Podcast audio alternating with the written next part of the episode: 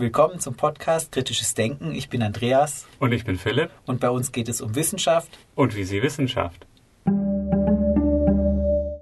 Zu Gast in der heutigen Episode ist Frau Dr. Nathalie Krams, Ärztin, Ex-Homöopathin, Buchautorin. 2015 erschien ihr Buch Homöopathie neu gedacht und 2017 Gesundheit, ein Buch nicht ohne Nebenwirkungen. Sie ist tätig in der Wissenschaftskommunikation, unter anderem bei der Gesellschaft zur wissenschaftlichen Untersuchung der Parawissenschaften, Leiterin des Informationsnetzwerks Homöopathie, das über Homöopathie aufklären möchte. Sie gehört dem Beirat der Giordano Bruno Stiftung an und ist Vizepräsidentin des humanistischen Pressedienstes. Und jetzt viel Spaß beim Interview. Der erste Widerspruch, den man vielleicht so wahrnimmt, Sie sind Ärztin, also man kann sagen Schulmedizinerin, haben Medizin studiert mhm. und sind dann Homöopathin gewesen lange Jahre und sind dann aber bei dem Schreiben Ihres Buches eigentlich eine Verteidigungsschrift der Homöopathie drauf gestoßen, dass es mit der Homöopathie alles nicht so schlüssig ist und sind dann ausgestiegen und jetzt zu den Skeptikern übergegangen. Ist ja schon so eine 180-Grad-Wende, kann man sagen, mhm. wenn man so die beiden Lager kennt. Und vielleicht beschreiben Sie für unsere Zuhörer einfach mal noch so Ihren Werdegang, wie es dazu kam. Ja, viele Skeptiker sagen eben ganz klar, wie kann man an so einen Humbug Homöopathie überhaupt glauben? Und ich glaube, in dem Satz liegt die Problematik schon begründet. Das ist tatsächlich ein Glaube. Und das ist mir nicht aufgefallen. Ich habe gedacht, das ist so eine Art Parallelwissen, die lässt sich zwar nicht mit meinem naturwissenschaftlichen, äh, schulmedizinischen Wissen vereinbaren, aber die laufen quasi parallel nebeneinander her, diese beiden Wissensarten. Und da äh, ist mir eben erst letztlich bei der Recherche zu dem Buch, was die Homöopathie verteidigen sollte, klar geworden, nee, Moment, da gibt es einen ganz krassen Unterschied zwischen dem, was ich quasi glaube, was die Homöopathie ist und wie sie Menschen hilft und dem, was wir in der Medizin und in der Wissenschaft über den Menschen und über Krankheit und Gesundheit wissen. Und das war ein sehr schwieriger Prozess, das zu trennen oder letztlich ja in Übereinstimmung zu bringen, zu gucken, was ist denn das, was bleibt, was wirklich gilt und worauf ja. kann man sich in der Medizin verlassen. Ja. Und wenn man sich aus Ihrem Buch äh, Homöopathie neu gedacht, so die Literaturhinweise anschaut, also mir ist äh, ins Auge gestochen, in fast jedem Kapitel zitieren Sie Kahnemann mhm. und Hahnemann. Also man kann vielleicht sagen, von Hahnemann zu Kahnemann. Daniel Kahnemann, berühmter äh, Verhaltensökonom und also sehr einschlägige Arbeiten hat er gemacht zu kognitiven Verzerrungen, zu, zu äh, falschen Denkweisen oder zu kognitiven Heuristiken, die dann oft, wenn man es wissenschaftlich betrachtet, doch ein bisschen daran vorbeilaufen. Waren das so die Quellen, die Sie ähm, recherchiert haben? Also ich habe gelesen, ha Kahnemann, auch Dobelli mhm. schreibt ja auch viel über logische Fehlschlüsse ja. und auch kognitive Verzerrungen. Waren das so die Bücher, mit denen Sie angefangen haben? Also es ist tatsächlich so, dass mir die Schuppen von den Augen äh, nicht unbedingt durch die Studien zur Homöopathie oder irgendwie mm, medizinische Erkenntnisse gefallen sind, sondern tatsächlich, dass ich verstanden habe, dass ich auf gewisse Weise verschiedene Denkfehler gemacht habe in der Beurteilung der Homöopathie und die sind mir dadurch erstmals bewusst geworden. Vielleicht ist mir auch erstmals bewusst geworden, dass man Denkfehler machen kann und zwar ganz schön ungeheure, selbst wenn man sich für relativ äh, intelligent hält und auch gut ausgebildet wurde, dass uns Menschen das eben passiert und eben auch nicht immer bewusst passiert. Und da hat mir tatsächlich Kahnemann sehr geholfen mit dieser Unterscheidung von schnellem und langsamem Denken. Und insofern würde ich sagen, das Prinzip Ähnliches mit Ähnlichem funktioniert schon. Ich habe nämlich Hahnemann mit Kahnemann überwunden. Genau. Sie haben ja gesagt, Sie sind gut ausgebildet. Sie haben ja Medizin studiert. Ich selber habe nicht Medizin studiert, eher die Naturwissenschaften.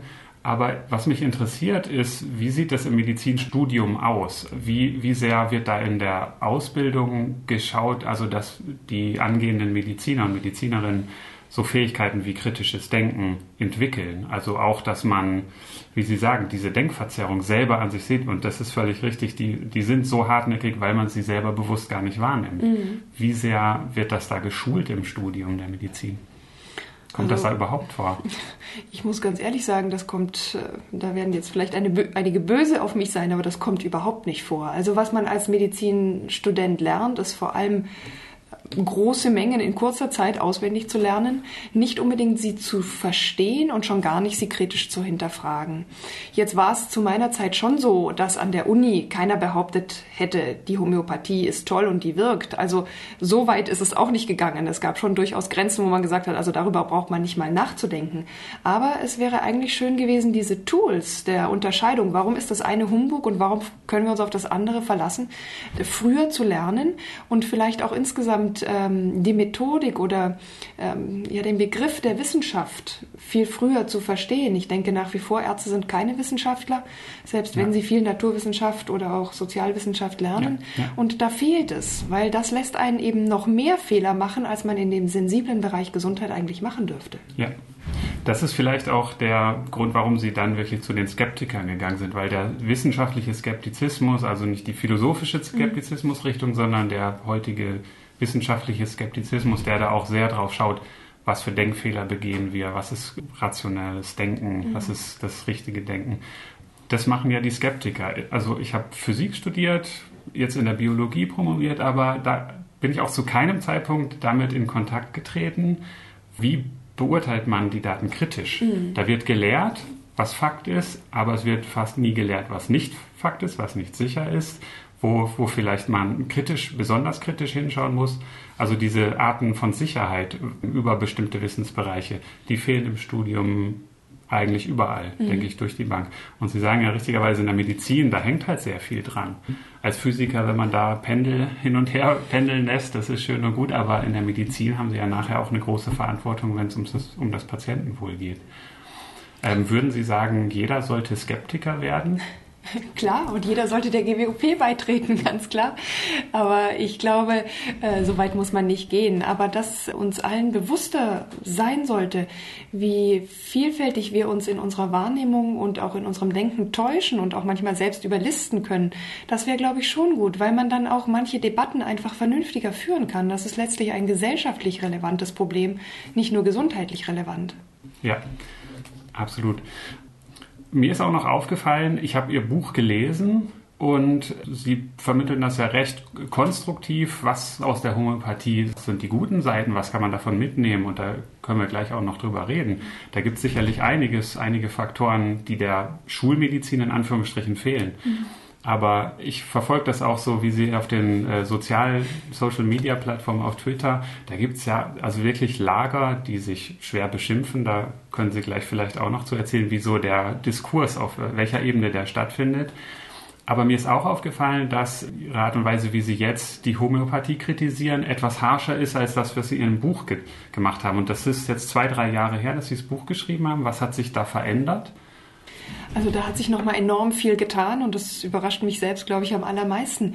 Ich hatte wirklich gedacht, als ich das Buch im Mai 2015 veröffentlicht habe, wenn ich das nicht wusste, dann wissen das doch viele meiner Mithomöopathen auch nicht. Und das muss die doch genauso schockieren oder zumindest irritieren, wie es das bei mir getan hat.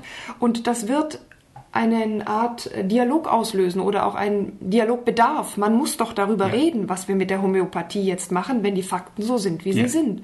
Und damit habe ich mich ziemlich naiv ja auch in die Öffentlichkeit begeben und habe dann auch den homöopathischen Lobbyverein ein Buch geschickt und dann auch gebeten, dass wir einfach darüber mal sprechen und so weiter und war bass erstaunt, wie harsch und wie brutal teilweise die, die Reaktionen waren.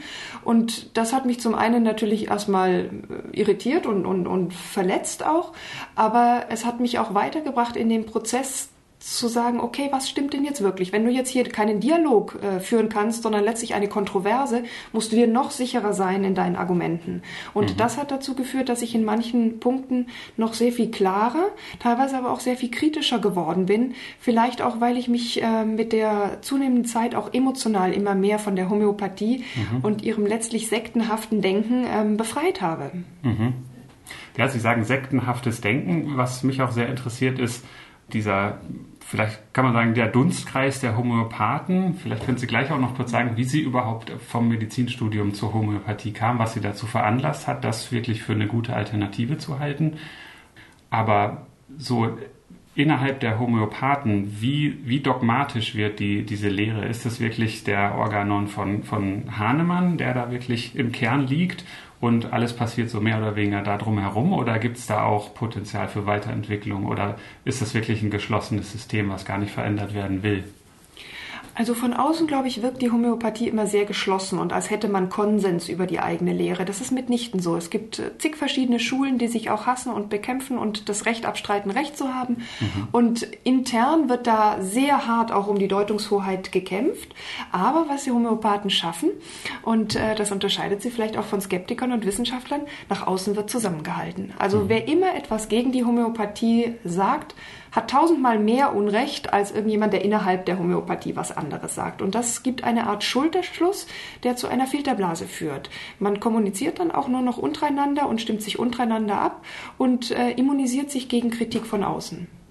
Das wahrscheinlich auch nochmal verstärkt in Zeiten von Social Media, wo ja wirklich sehr selektiv die Inhalte rausgesucht werden, die einem da angeboten werden das, das bedingt das sicherlich noch mehr, aber ich glaube auch, dass das ähm, auch ohne Social Media äh, stattfinden würde, indem man zum Beispiel, wenn man Eltern ist, dann eher lieber mit Eltern Kontakt hat, die auch ähm, Homöopathie geben, vielleicht auch ein bisschen impfskeptisch sind oder ich will nicht skeptisch sagen, sondern impfkritisch. Ja. Und äh, man sucht sich, glaube ich, da schon auch so seine Komfortzone. Aber das verstärkt sich natürlich, indem man dann Leute blockieren kann, die eine andere Meinung haben auf Facebook oder Twitter oder wo auch immer. Ja. Und vielleicht jetzt nochmal zu der Frage, wie kamen Sie überhaupt zu der Homöopathie? Was, was hat Sie daran fasziniert und was hat Sie da veranlasst zu sagen, das ist eigentlich, das will ich machen, nicht, ich will nicht Schulmedizin machen, sondern ich will meine homöopathische Praxis aufmachen? Ich glaube, ich bin wie viele Menschen zur Homöopathie gekommen mit so einer ganz persönlichen, eindrücklichen Erfahrung. Ich meinte einfach, die Homöopathie hat mir geholfen und dann habe ich das nicht mehr hinterfragt, sondern ich wollte ab dem Moment das auch lernen. Ich habe ja, das war schon während meines Studiums und ich habe mhm. natürlich fertig studiert und habe auch erstmal in der Klinik gearbeitet, aber ich habe dann das Angebot bekommen, eine homöopathische Privatpraxis äh, sozusagen zu übernehmen. Mhm. Und das war ein super Angebot und dann habe ich nicht weiter drüber nachgedacht. Und während man die Homöopathie lernt, ist es auch nicht so, dass man sich mit der Kritik an der Homöopathie auseinandersetzt, sondern man lernt dann nur noch das, was quasi gut ist und was funktioniert und man macht positive Erfahrungen und andere berichten über positive Erfahrungen. Und zu verstehen, dass diese positiven Erfahrungen nicht wirklich überprüft werden können, wenn man bei Einzelerfahrungen bleibt. Und ja. wenn man dann aber viele Erfahrungen vergleicht in Studien, dann sieht man eben, dass die Homöopathie nicht über Placebo-Therapieeffekte hinauskommt. Und dann ist es sozusagen wieder das Problem, dass man sich einfach in der Homöopathie immer nur um sich selbst dreht und mhm. immer um diesen Wert der eigenen Erfahrung. Ich habe es ja. doch erlebt und das ja. darf mir auch keiner absprechen, denn sonst bedroht er meine Erfahrung, meine Integrität und letztlich habe ich mich genauso verhalten. Ich habe mich bedroht gefühlt, wenn Kritik irgendwo laut wurde und habe auch gesagt, ich sehe doch jeden Tag in meiner Praxis an meinen Kindern, dass es funktioniert. Wie kann irgendein blöder Skeptiker oder Kritiker kommen und sagen, dass das nicht funktioniert? Ja.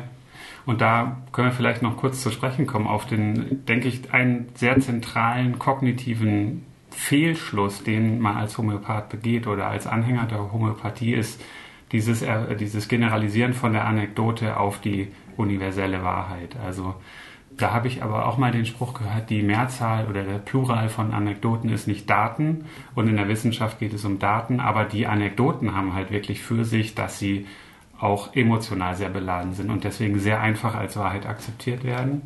Und ja, das verzerrt natürlich die Wahrnehmung immens, aber vielleicht können Sie auch noch, Sie haben ja Kahnemann gelesen, so, so ein paar Aha-Erlebnisse schildern, wie Sie, wo Sie vielleicht gemerkt haben, dass Sie in der Homöopathie genau diesen kognitiven Fehlschlüssen unterlegen waren oder ausgesetzt waren. Also ich glaube auch, dass dieses da kommen zwei Sachen zusammen. Einerseits hält man die Wissenschaft für nicht in der Lage, Persönliches zu erfassen. Und deswegen die Mehrzahl äh, von Anekdoten ist nicht Daten, interessiert den Homöopathen überhaupt nicht, weil er sagt, um Daten geht's mir doch gar nicht, mir geht's um den Menschen. Ja. Für mich steht der Mensch im Mittelpunkt. Und da wirklich zu gucken, naja, bei Daten geht's auch darum, dass der Mensch im Mittelpunkt steht, aber halt objektiv. Ja? Und das ist der eine Fehlschluss, der mir sicherlich erst sehr spät aufgefallen ist, auch weil ich in meinem Medizinstudium überhaupt nicht gelernt habe, was Studien eigentlich sind, wie man die durchführt, ein Studiendesign, eine Auswertung. Okay. Evidenz kam in den späten 90er Jahren erst so auf und war so ein bisschen anrüchig. Was wollen die modernen Wissenschaftler okay. jetzt mit diesem Kram? Ich habe doch meine Erfahrungen in der Praxis. Seit 30 Jahren bin ich Hausarzt. Also das ist ja durchaus auch so eine gewisse zeitliche Strömung gewesen, erst sich auch in der Medizin zu verwirklichen Wissenschaftlichen. Mhm. Und dann war es sicherlich auch so, jetzt gerade mit diesem Denkmodell von, Hahnemann, von Kahnemann, jetzt sage ich selbst schon falsch, mit dem schnellen und dem lang, langsamen Denken, dass man in der Homöopathie ganz häufig so ganz schnelle Analogieschlüsse macht. Mhm. Ich habe das gestern gegeben, hier für mein fieberndes Kind habe ich Belladonna gegeben, heute geht es dem Kind besser. Man aber nie überprüft, was wäre denn gewesen, wenn ich es nicht gegeben hätte. Ja. Weil man das einfach unter den Tisch fallen lässt. Oder man gibt erst Belladonna und merkt, es hilft nicht, dann gibt man Aconitum und dann hilft es, dann sagt man einfach, na ja klar, weil ich eben vorher das falsche Mittel gewählt habe und überdenkt nicht, dass das vielleicht einfach nur eine Korrelation ist, ja, dass es halt zufälligerweise nach ja. dem zuletzt gegebenen Mittel besser wurde. Und da man aber so einen gewissen Anspruch an sich als Heiler hat, möchte man das auch gar nicht hinterfragt bekommen. Also da fühlt ja. man sich auch sofort gekränkt und geht auf die Barrikaden und sagt, naja, also, das versteht ja halt nur jemand nicht, der diese Erfahrung nicht gemacht hat. Ja. Also dann wird es auch immer gleich sehr persönlich. Und da kommt dann sicherlich auch der Confirmation Bias ins Spiel, wo, man, wo das Gehirn ja wirklich darauf aus ist, bestätigende Beweise zu suchen und die sofort wie ein großes blinkendes Licht vor einem auftauchen und die widersprechenden Daten so ganz am Rande, wenn überhaupt, wahrgenommen werden. Ja, und das kommt im Medizinstudium auch so gar nicht vor. Und also evidenzbasierte Medizin auch erst seit den 90ern, sagen Sie. Wie ist es jetzt heutzutage in der Schulmedizin, in Anführungsstrichen? Ich sage mal Schulmedizin, ich könnte auch einfach sagen die Medizin. Genau. Wie ist es da? Wie groß ist der Anteil an Ärzten und Ärztinnen, die wirklich evidenzbasiert arbeiten und wollen und das auch als Goldstandard anerkennen? Ich glaube, das ist ein Generationenproblem. Also wenn ich jetzt ältere Kollegen spreche, da hört man immer noch, ja, diese Evidenz sozusagen ist ja nur so eine Erfindung. Ja, also was, was soll mir das bringen? Ich kümmere mich schon immer gut um den Patienten und, und habe eben meine Erfahrungen.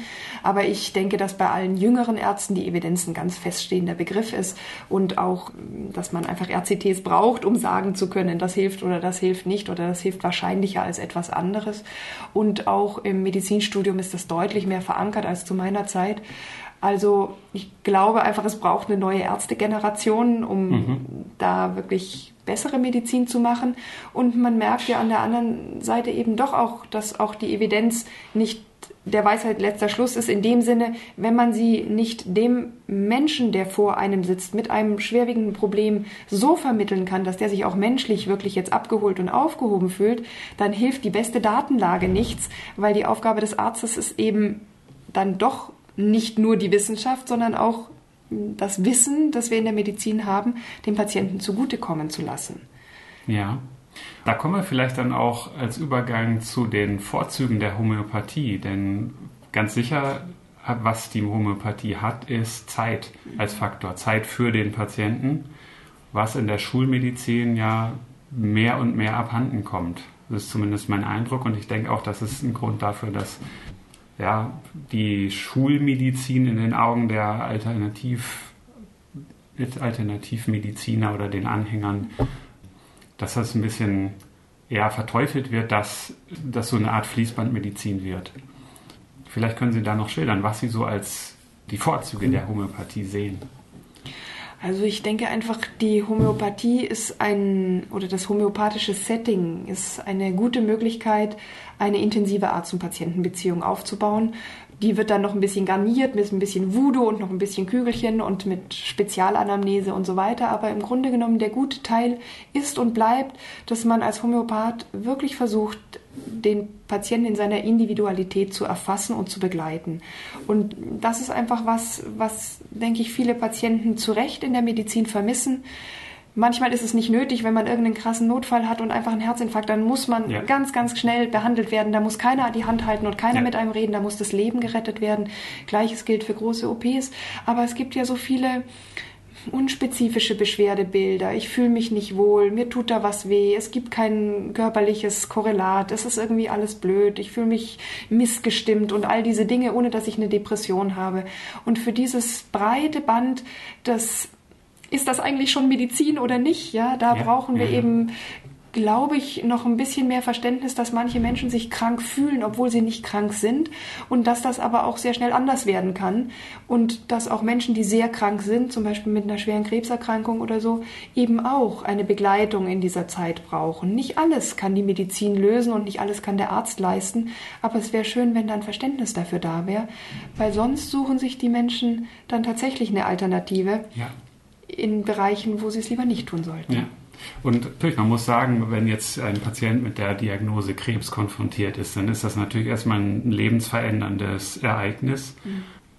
Und so rein von der medizinischen Seite kommt er dann vielleicht erstmal die ganze Pathologie, ich habe diese Art von Tumor in dem Gewebe, ich äh, schlage die Therapie vor mit der, der Chemokombination, mhm. Bestrahlung, OP und so weiter.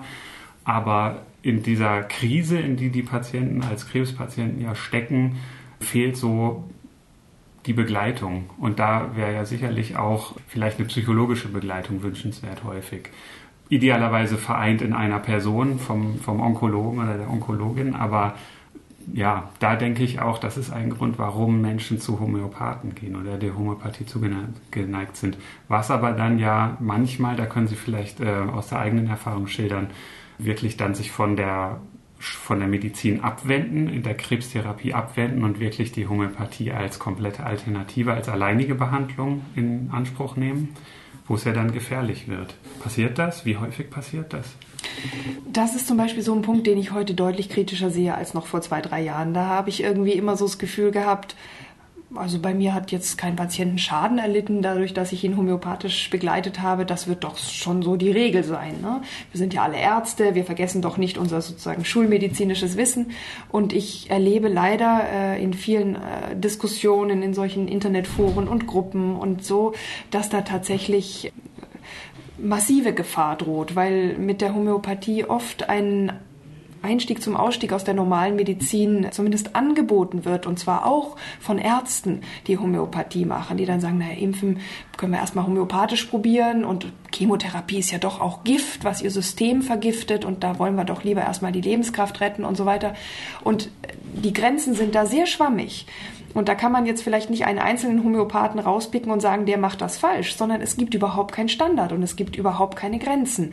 Und wenn man dann sieht, dass manche Homöopathen ohne Grenzen in Ebola-Gebiete gehen wollen, um dann dort äh, wirklich massentödliche Epidemien äh, homöopathisch äh, zu ja. bekämpfen, in sehr, sehr großen Anführungsstrichen, da muss man sagen, also da hört es auf. Und es hört eigentlich schon sehr viel früher auf, weil warum soll man ein Kind mit einer eitrigen bakteriellen Mittelohrentzündung leiden lassen, indem man sagt, also Fieber und Schmerzmittel dürfen Sie hier überhaupt nicht geben, denn das stört das homöopathische Medikament in seiner Entwicklung. Ja, also auch gerade bei Impfstoffen, da gibt es ja diese, sind das Nosoden, das homöopathische Impfstoffe, also wirklich, ist das nach demselben Prinzip hergestellt? Also sind das die Erreger oder Teile der Erreger verdünnt? Also die Homöopathen unterscheiden zwischen Nosoden, was sozusagen krankmachende Stoffe sind, die man homöopathisch aufbereitet, und homöopathischer Impfung, wobei das Überschneidungen geben kann. Also man kann ja zum Beispiel theoretisch äh, gibt es Tuberculinum als Nosode, das ist quasi Eitersekret aus, aus Tuberkelbazillen. Äh, okay. Und man könnte das aber theoretisch auch geben also Homöopathen könnten sich vorstellen, dass man das auch prophylaktisch gibt, damit der Mensch äh, sich nicht mit der Tuberkulose infiziert. Jetzt gibt es zum Glück die Tuberkulose nicht mehr so häufig, als dass man sagen müsste, das ist das größte Problem. Bei Masern sieht es schon wieder ganz anders aus. Ja? Ja. Und auch da gibt es auch von homöopathischen Ärzteverbänden niemand, der sagt, halt, Moment, da ist eine Grenze. Ihr könnt gerne Homöopathie bei Kindern machen, wenn die Husten, Schnupfen, Heiserkeit haben, aber ihr impft bitte diese Kinder, denn die Evidenz zeigt, dass Impfungen Kinder schützen, sondern dass es auch so auch da findet so ein Schulterschluss statt. Na ja, das ist ja nicht so schlimm. Der Kollege weiß dann im Einzelfall schon, wie er das zu handeln hat. Und das finde ich heute wahnsinnig kritisch, dass da auch Also intern wird nicht darauf geachtet, wo sind da wirklich gute Grenzen, aber auch von außen scheint es niemanden besonders zu interessieren. Also die Politik oder auch die Ärzte-Standesvertretungen winken immer ab und sagen, na ja, das werden die doch alle wissen. Und ich sage heute, nein, das wissen die nicht. Gibt es da keine Instanz von Qualitätssicherung? Nein, gibt es überhaupt nicht. Es gibt auch keine einheitlichen Ausbildungsvorschriften. Es gibt natürlich, wenn man die ärztliche Zusatzbezeichnung Homöopathie äh, machen möchte, klare Vorschriften, was man dann zu absolvieren hat, was man dann aber nachher in der Praxis macht, kontrolliert keiner und interessiert mhm. auch keinen. Wie sieht denn so eine Ausbildung, so eine Zusatzqualifikation äh, zur Homöopathin aus?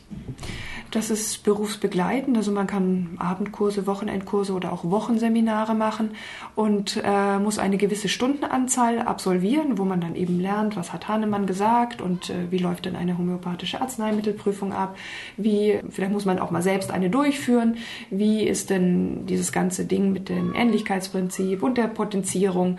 Was man nicht besonders lernt, ist, wie sieht es mit Studien aus, sondern das heißt einfach, dieses Mittel wirkt gegen das und das muss man auswendig lernen. Mhm. Und in der der Prüfung wird auch nicht gefragt, sagen Sie doch mal was zur Evidenz der Homöopathie, sondern es kommt ein Patient, der hat Herzrasen, feuchte Hände und äh, fühlt sich wie unter Strom. Was würden Sie geben?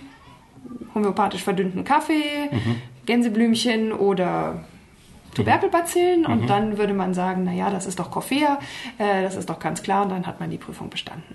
Und okay. äh, so, jetzt verkürze ich natürlich ein bisschen, aber im Grunde genommen so läuft es. Und es ist nicht Voraussetzung, dass man Medizin vorher, dass man ein abgeschlossenes Medizinstudium hat, oder doch? Doch, man muss heute äh, nicht nur das Medizinstudium abgeschlossen haben, sondern auch einen Facharzt vorweisen. Mhm. Das war zu meiner Zeit noch anders, aber das hat man geändert, eben weil man vielleicht doch so ein bisschen Muffensausen bekommen hat, was die ja. da eigentlich so treiben. Ja. Allerdings kann die Homöopathie ja auch von Heilpraktikern ange angewendet und, und äh, verordnet werden. Und da hat man natürlich tatsächlich das Problem, die haben weder Medizinstudium, Facharzt mhm. natürlich schon gar nicht, haben also oft auch eigentlich äh, ein laienhaftes Verständnis von Medizin, nichtsdestotrotz aber eine sehr große Ideologie oft dahinter. Und da wird die Homöopathie natürlich auch völlig ohne Kontrolle und oft als tatsächliche Alternative zur Medizin mhm. gegeben mhm. und gehandelt. Das ist natürlich schwierig. Wir hatten ja auch schon kurz darüber gesprochen, dass die Homöopathie vielleicht für sich hat, dass, der, dass wir als Homöopathin sich Zeit nehmen können, dann vielleicht auch auf der psychosomatischen Schiene, vielleicht sogar als Ersatz für eine Psychotherapie, was ja oft heutzutage sehr stigmatisiert ist, dass man, wenn man irgendwie Probleme hat, in der heutigen stressigen Welt eigentlich nur allzu verständlich, aber viele Menschen haben dann vielleicht doch Angst oder Scham auch, eine Psychotherapie zu machen. Und als Homöopathin können Sie das natürlich anbieten. Aber Ihnen fehlt da ja eigentlich die Ausbildung. Das ist auch nicht Teil der Homöopathie-Ausbildung. Da wird es doch dann vielleicht auch mitunter gefährlich. Natürlich in sehr vielen Bereichen, wo man so einfach ein bisschen Coaching oder Lebensberatung oder Zuspruch oder Zuhören braucht. Aber da gibt es ja sicherlich auch pathologische Verläufe, wo es dann professionell, also tatsächlicher systematischer äh, Eingriffe bedarf. Absolut. Und ich denke, auch da gibt es keine Grenze. Und äh, es wird dann auch oftmals dem Patienten so ein bisschen die Schuld zugeschoben. Da, wenn sie nur hart genug an sich arbeiten und wirklich sich auf die Homöopathie einlassen, dann kriegen wir natürlich auch ihre fast suizidale Depression hin. Und äh, das ist natürlich genauso kritisch zu sehen oder vielleicht sogar noch kritischer als, als körperliche Erkrankungen, weil da tatsächlich auch ganz viel Ideologie dabei ist. Und ich habe im Buch noch sehr viel mehr diese positiven Aspekte der Body and Mind Medizin herausgehoben. Ja. Ich sehe das mit mehr Abstand, aber immer kritischer, weil Homöopathen eben nicht sagen, wir sind eine Art Gesprächstherapie leid und es geht uns einfach darum, den Patienten gut zu begleiten. Wir würden niemals wagen, hier eine psychologische Diagnose oder gar therapeutisch mhm. zu stellen oder hier vielleicht von Medikamenten abzuraten, die manchmal eben nötig sind oder von einer intensiven äh, Psychotherapie oder tiefenpsychologischen Therapie. Und äh, da würde ich heute entsetzt sagen, leider passiert das eben sehr häufig und eben doch sowohl im ärztlichen als auch im Heilpraktikerbereich. Da will ich jetzt nicht einen Berufszweig in Schutz nehmen. Und das Gleiche ist ja auch das Thema mit, würden Homöopathen sagen, wir sind einfach eine tradierte Placebotherapie, mhm. wo vielleicht Suggestionseffekte auch beim Patienten durchaus mal was anstoßen können, dann hätte kein Skeptiker, kein Kritiker ein ja. großes Problem. Ja. Da müsste man vielleicht noch fragen, wie ist das ethisch zu sehen. Ja. Aber äh, das wäre in Ordnung. Und Gleiches gilt eben auch für die, für die Abgrenzung zur Psychotherapie. Man müsste ganz klar sagen, nein, wir sind nicht ausgebildet in Psychotherapie. Wir sind keine Psychologen und schon gar keine Psychiater. Und deswegen maßen wir uns auch nicht an, in diesem Bereich herumzudoktern. Aber auch da gibt es keine Vorschriften von arztregulatorischer Seite. Nein, es ist ja sogar noch viel schlimmer, dass Heilpraktiker für Psychotherapie noch weniger Ausbildung haben als sozusagen normale Heilpraktiker und mhm. sich dann wirklich nicht als Lebensbegleiter und Lebensberater verstehen, sondern als wir haben die Weisheit mit Löffeln gefressen und, und sagen den Menschen jetzt mal, was ihr eigentliches Problem ist. Oft dann auch in diese Psycho-Umdeutung im Sinn der neuen germanischen Medizin oder sowas. Alles mhm. ist ein innerer Konflikt mhm. und man muss das quasi nur innerlich bewältigen. Mhm. Und das ist natürlich manchmal eine enorme Überforderung für Patienten, wo man einfach sagen muss, Natürlich ist die Psychotherapie genauso wie die äh, Medizin nicht perfekt und wir haben bestimmt noch nicht alle Therapien und alle Antworten gefunden, aber dass völlig unbeachtet man da eigentlich sagen und tun kann, was man will und was, solange der Patient nicht schreiend davonläuft oder stirbt, das, also ich kann es Ihnen nur immer wieder sagen, mit zunehmendem Abstand kommt mir das alles ja. immer ja. weiter und viel irrsinnig hervor. Auf der anderen Seite ist es ja so, dass den Ärzten und Ärztinnen doch relativ klar vorge vorgegebene Richtlinien vorgesetzt sind und Grenzen gegeben sind, auch finanzieller Natur, was die Anreize betrifft, was sich Zeit nehmen für den Patienten anbelangt. Mhm. Warum ist das so eine Diskrepanz? Naja, in der Homöopathie gibt es einfach andere Abrechnungsziffern. Ärzte können ja nicht einfach irgendwas aufschreiben, sondern es gibt Ziffern, also ja. eine Gebührenordnung sozusagen, ja. nach der man seine Leistungen abrechnen kann. Und da ist es eben so, dass die homöopathischen Ziffern zum Beispiel für ein Erstgespräch sowas wie 90 Euro bringen. Kann man auch bis 120 oder gar 150 Euro steigern. Gibt es ja auch einen Faktor, mit dem man das sozusagen erhöhen kann, genau für mhm. eine Stunde. Mhm. Wenn man sich dann dagegen überlegt, dass ein, ein Kassen Arzt für den Patienten im Quartal, das hängt immer ein bisschen von der Region ab, aber ich sage mal im Schnitt so um die 30 Euro bekommt, egal wie häufig der dann bei ihm okay in der Praxis sitzt, ob das einmal ist oder fünfmal oder vielleicht ähm, zehnmal, ja, dann ist das natürlich eine enorme Diskrepanz, wo man vielleicht verstehen kann, dass manche ärztliche Kollegen sagen, Mensch, immerhin kann ich mir über die homöopathischen Fallziffern mal die Zeit nehmen, mich mit dem Patienten auch mal eine Viertelstunde zurückzuziehen und wirklich auf den Zahn zu fühlen, was denn gerade das Problem ist. Ja. Und insofern würde man sich natürlich wünschen, dass man da jetzt nicht so einen Alternativmedizin in Anführungsstrichen Schlupfloch bräuchte, sondern dass Ärzte das auch über normale Abrechnungsziffern wieder tun dürften. Aber ja. auch da habe ich dazu gelernt, das ist leider auch nicht der Weisheit allerletzter Schluss, weil wenn man sich jetzt wirklich mit einem Patienten eine halbe Stunde hinsetzt, was macht man mit den 10, 20, 30 Patienten, die sich derweil im Wartezimmer stapeln? Ja, ja. Das heißt, man müsste eigentlich die Medizinbasis komplett umstrukturieren und wieder viel mehr Psychosomatik und so ein psychosomatisches Grundverständnis mhm. an die Basis der Medizin bringen und natürlich mehr Allgemeinärzte haben, die das dann auch leisten können. Ist das was, wo man dann vielleicht im Medizinstudium ansetzen kann? Richtig, sicherlich. Ich denke, Gesprächsführung wird schon mehr gelehrt als zu mhm. meiner Zeit. Auch wie wichtig das Arzt-Patienten-Verhältnis ist, dass Empathie äh, neben Wissen einfach ein ganz, ganz wichtiger Faktor auch für die Heilung ist oder für den Heilungsprozess. Und ich glaube, da tut sich einiges. Es gibt ja auch die Reform Medizinstudium 2020, die jetzt kommt, die leider nicht so vielversprechend ist, wie sie anfangs äh, gedacht okay, war. Okay. Aber Politik ist eben immer auch Kompromissfindung und äh, nach der Reform ist vor der Reform. Das heißt, da geht es ja sicherlich auch weiter. Ich denke, es ist ein Problembewusstsein dafür da, dass der Mensch wieder mehr in den Mittelpunkt der Medizin gerückt werden muss. Mhm. Wie sehen Sie da beim, beim Stichwort politisch äh, den neuen Gesundheitsminister? Haben Sie da Hoffnung, dass sich was in die richtige Richtung tut? Also ich habe natürlich immer Hoffnung und habe natürlich auch gute Kontakte. Insofern äh, muss man einfach jetzt gucken. Ich finde, es ist zu früh, jetzt so ganz, ganz äh, am Anfang ein Urteil zu fällen. Aber wir haben tatsächlich die Hoffnung, dass sich politisch was ändert in Bezug auf die Homöopathie bei Ärzten und in Bezug auf die Stellung der Heilpraktiker im mhm. Gesundheitswesen. Das sind zwei ganz klare Ziele, die wir auch verfolgen, auch lobbyistisch verfolgen. Ja. Wir haben auch da ja. dazu gelernt und wir rechnen uns da auch gute Chancen aus. Okay. Ja, da drücke ich auf jeden Fall die Daumen, dass es in die richtige Richtung geht.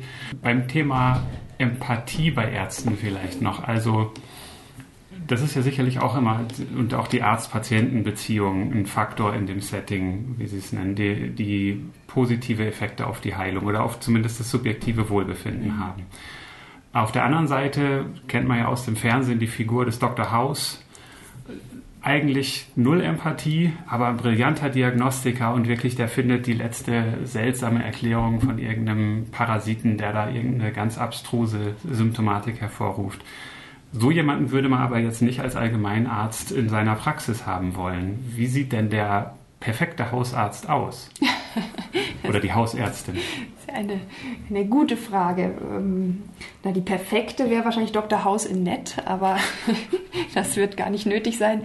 Ich glaube wirklich, es, es geht darum, dass man einerseits eine solide wissenschaftliche Basis hat und eben die aktuellen Leitlinien präsent hat und einfach weiß, was ist denn sozusagen der Stand der Wissenschaft für diese Diagnose. Dass man aber gleichzeitig und gleichermaßen auch schaut, wie passt denn das zu dem Patienten, der vor mir sitzt? Ist es vielleicht jemand, der erstmal mit lebensverändernden Maßnahmen besser fahren würde? Oder ist es vielleicht gerade niemand, den man jetzt zu Sport motivieren kann, der vielleicht bei einem Bluthochdruck dann vielleicht doch gleich ein Medikament bekommt? Und diese individuelle Abwägung, die findet statt. Und ich möchte da auch nicht schlecht gegen die wirklich sehr, sehr engagierten Hausärzte reden, die im Moment tätig sind. Und wir sehen das ja auch in Spezialgebieten, zum Beispiel die Krebstherapie wird immer individualisierter, sodass mhm. es schon fast schwierig ist, da wieder eine Evidenz zu bekommen, weil man wirklich ja. versucht, eine Chemotherapie ganz auf diesen Patienten und seine Marker und Tumorkonstellation ja, ja. zuzuschneiden. Und ich glaube, es muss immer eine gute Mischung bleiben aus ärztlichem Wissen, und ärztlicher Heilkunst. Und dazu gehört eben vor allem eine humanistische und menschliche Grundhaltung. Und das sehen Sie aber in dieser äh, Medizinstudienreform 2020 noch nicht realisiert. Nein, leider noch nicht. Welche Teile fehlen da? Was, was müsste da noch verändert werden? Ich glaube, es müsste es ist schwierig zu sagen, es müsste noch mehr von allem werden, weil irgendwann wird das Studium zu voll. Ja. Ich glaube, was grundsätzlich wichtig ist, und da sind wir vielleicht auch beim Thema dieses Podcasts, ist, man muss Medizinstudenten beibringen, kritisch zu hinterfragen. Mhm. Und zum Beispiel Grundwissen in Physik und Chemie nicht einfach nur auswendig zu lernen oder auch in Statistik, damit man eben den nächsten Schein besteht, sondern zu verstehen, was bedeutet das für mein späteres Leben als Arzt im Umgang mit den Patienten? Warum ist Statistik wichtig? Warum sind Signifikanzen wichtig? Oder ja. irgendwelche äh, anderen Werte aus Studien sozusagen, was sagen die mir denn eigentlich? Ja. Und ja. was hat das später für den Patienten, der vor mir sitzt, tatsächlich für eine Bedeutung und auch für mich als Arzt, weil ich muss ihm ja irgendeine Empfehlung aussprechen. Und da muss man vielleicht einfach gucken, dass es natürlich bedeutet, man muss sehr viel mehr verstehen von mhm. dem, was man lernt. Dafür braucht es dann vielleicht auch mehr Zeit und man muss manche Sachen, die dann eben überflüssig sind, weglassen. Oder man muss halt einfach sagen, gut, wir müssen damit leben, dass man, dass die Medizin so ein Riesengebiet ist, dass man nicht alles ja. Äh, können und wissen kann, aber dafür hat der Patient ja die freie Arztwahl und ja, kann ja. sagen, ey, der gefällt mir nicht, ich gehe lieber woanders hin. Aber das klingt schon auch, um das Wort mal auch in einem anderen Zusammenhang zu nehmen, wie ein ganzheitliches Medizinstudium. Und Sie haben ja auch am Anfang gesagt, in dem Medizinstudium, da geht es sehr viel in sehr kurzer Zeit ums Auswendiglernen. Und das ist vielleicht auch generell ein Problem in der, in der Bildung dieses Bulimie lernen, das fängt in der Schule an, das geht im Studium so weiter. Wenn ich mich versuche daran zu erinnern, was ich im Physikstudium gelernt habe, dann ist das nicht so viel inhaltlich. Da lernt man lernt natürlich auf der Metaebene, wie man lernt und solche Dinge.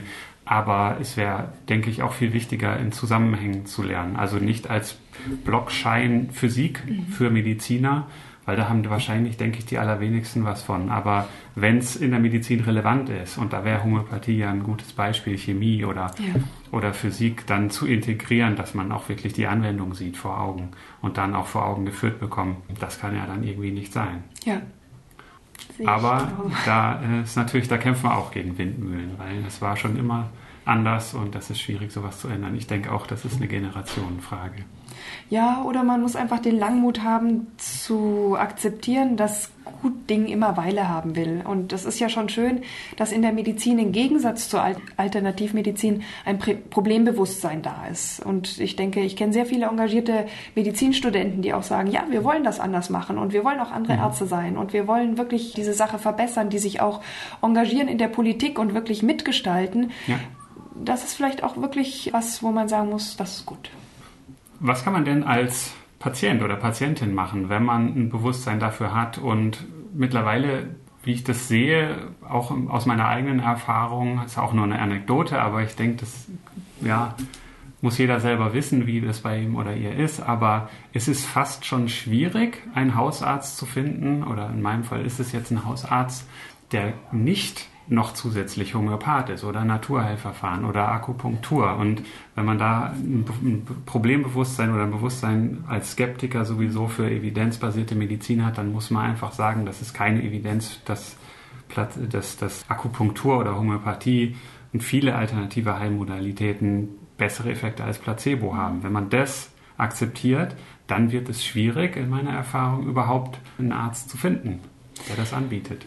Das ist sicherlich richtig. Man hat vielleicht noch die Chance, wenn man das ganz offen sagt, äh, dass der Arzt sagt, naja, ich mache auch nur, hm, weil ich es besser abrechnen kann. Ich glaube auch ja. nicht dran. Ja.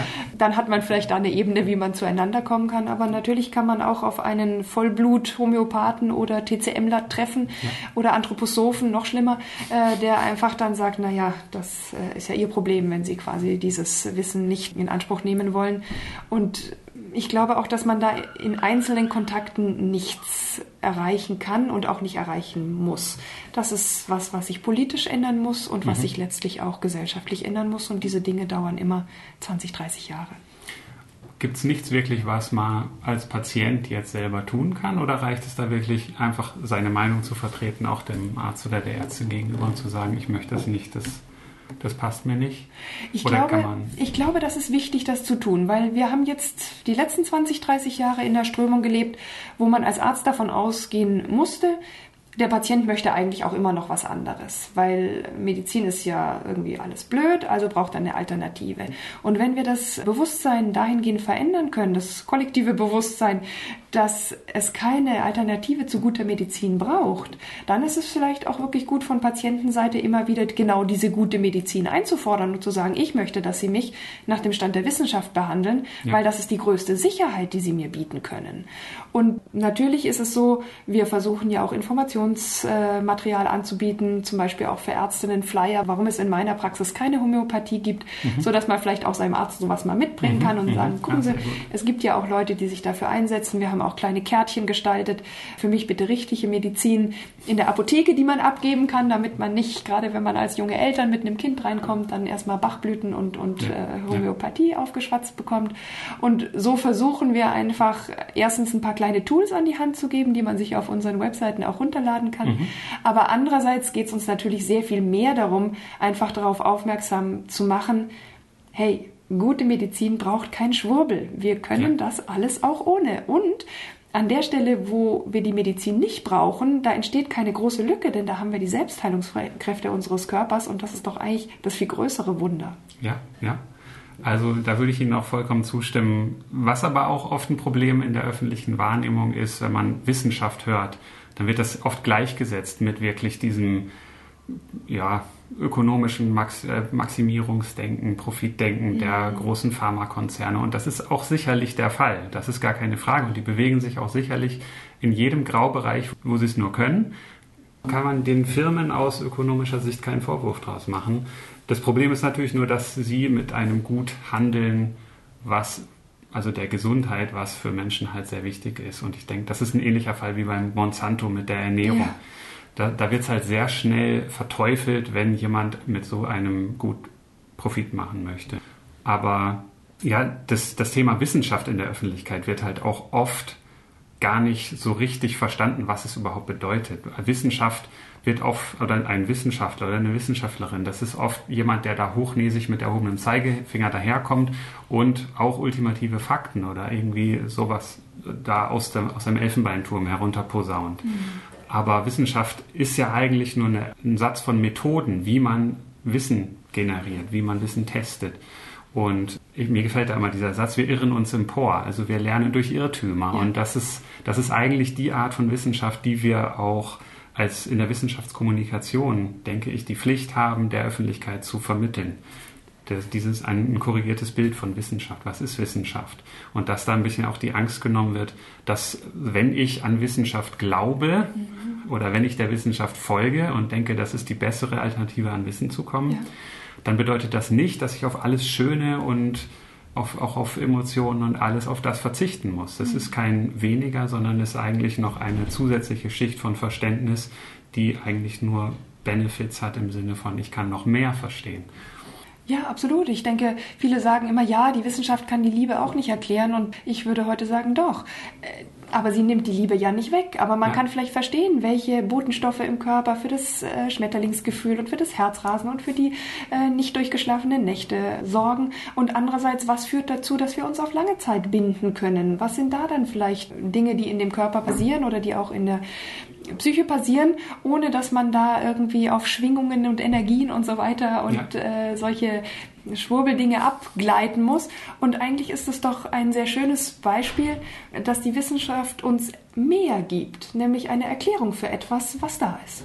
Ja, genau. Und daher mehr Wissenschaft. Ja, auch im Medizinstudium. Also fände ich gut. Ja.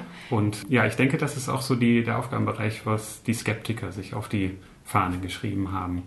Wobei bei Skeptiker, ich würde mich selber auch als Skeptiker bezeichnen, aber ich gerate da manchmal in so einen Bereich, wo ich mir denke, das geht dann schon teilweise doch wieder in Richtung so lächerlich machen von der anderen Seite. Und das ist, das ist dann immer sehr schwierig aufzuklären, ohne das Gegenüber wirklich ja, zu so äh, niederzumachen oder wirklich ja, also ich sehe das Problem auch sehr stark. Ich glaube, das eine Problem, das wir haben in der Kommunikation von Wissen ist, dass, wie Sie auch schon gesagt haben, wir erklären müssen, Mensch, was möchte denn die Wissenschaft eigentlich? Das ist was Nettes und nicht mhm. was, was dir irgendwas aufdrücken äh, möchte. Ja, es nimmt nichts weg. Ja, und zum anderen ist es wirklich eben auch der Ton, mit dem Skeptiker oft vorgehen, ist oft sehr überheblich und auch abwertend, mhm. wenn nicht sogar noch Schlimmeres.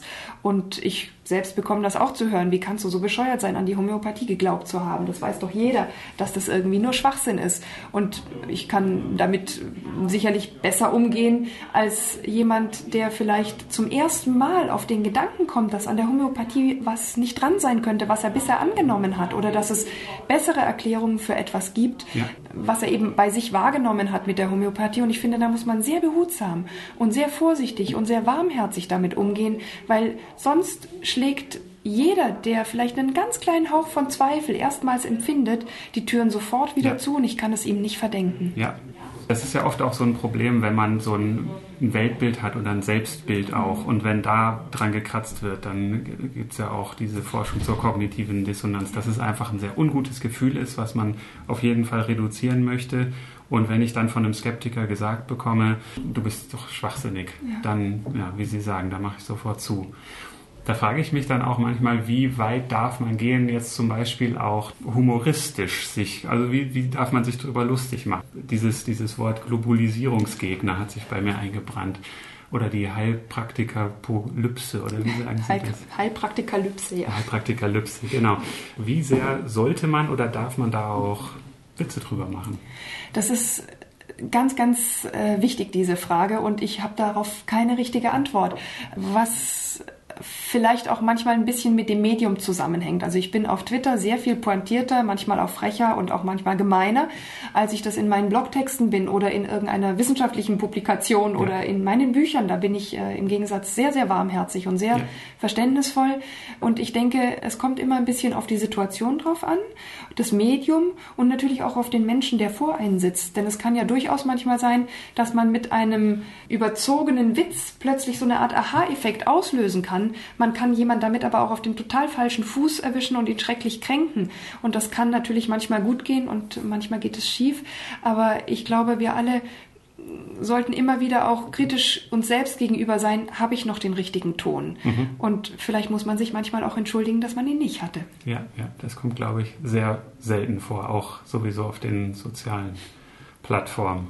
Ja, dann würde ich sagen, wir haben sehr viel erfahren von Ihnen, Frau Grams, wie Sie zur Homöopathie und wieder von der Homöopathie weggekommen sind. Vielen Dank für die Geschichte und vielen Dank, dass Sie bei uns am Podcast waren. Ja, vielen Dank, hat Spaß gemacht. Vielen Dank fürs Zuhören. Wir hoffen, der Podcast hat euch gefallen. Dann empfehlt uns weiter, liked uns auf Facebook, folgt uns auf Twitter für Rückmeldungen oder Kritik und Korrekturen schreibt uns einfach eine E-Mail oder benutzt die Kommentarfunktion. Möglichkeiten, den Podcast zu unterstützen, findet ihr auf der Homepage.